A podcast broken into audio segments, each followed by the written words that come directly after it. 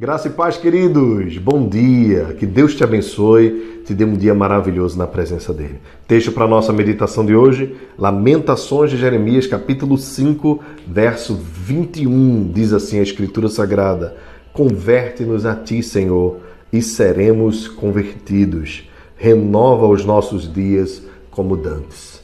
Meus irmãos, os, o profeta Jeremias tinha certeza de que a conversão, a transformação no coração do povo de Deus era fruto da graça.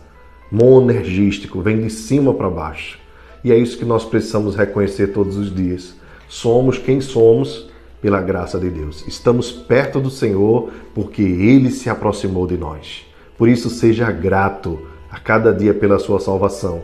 E cada vez que o Senhor te chamar para Ele, tenha certeza, foi Ele quem deu o primeiro passo. Converte-nos a Ti, Senhor, e seremos convertidos.